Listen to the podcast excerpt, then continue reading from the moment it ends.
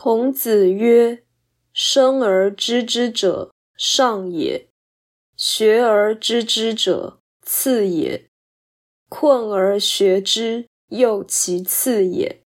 困而不学，民斯为下矣。”孔子说，天生就知道的人是上等人，学习然后知道的人是次等人。陷于困境，然后学习的人是又次一等的人；陷于困境还不学习的人是最下等的人。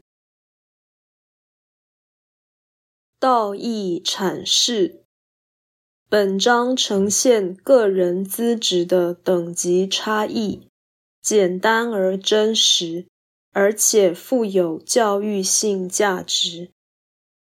生而知之者几乎不存在，这大约是学而知之者的推想，也就是优良学者的想象。困而学之者是普通的求学者，困而不学者是不读书的大众。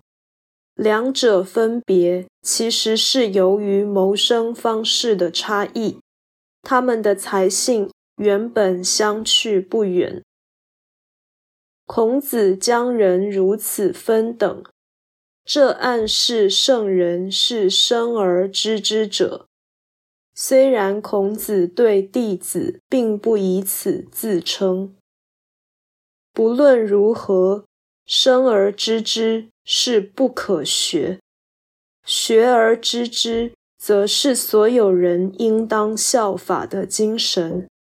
困而学之，可能是一切学者必经的事态；但困而不学，却不是人生历练之所需。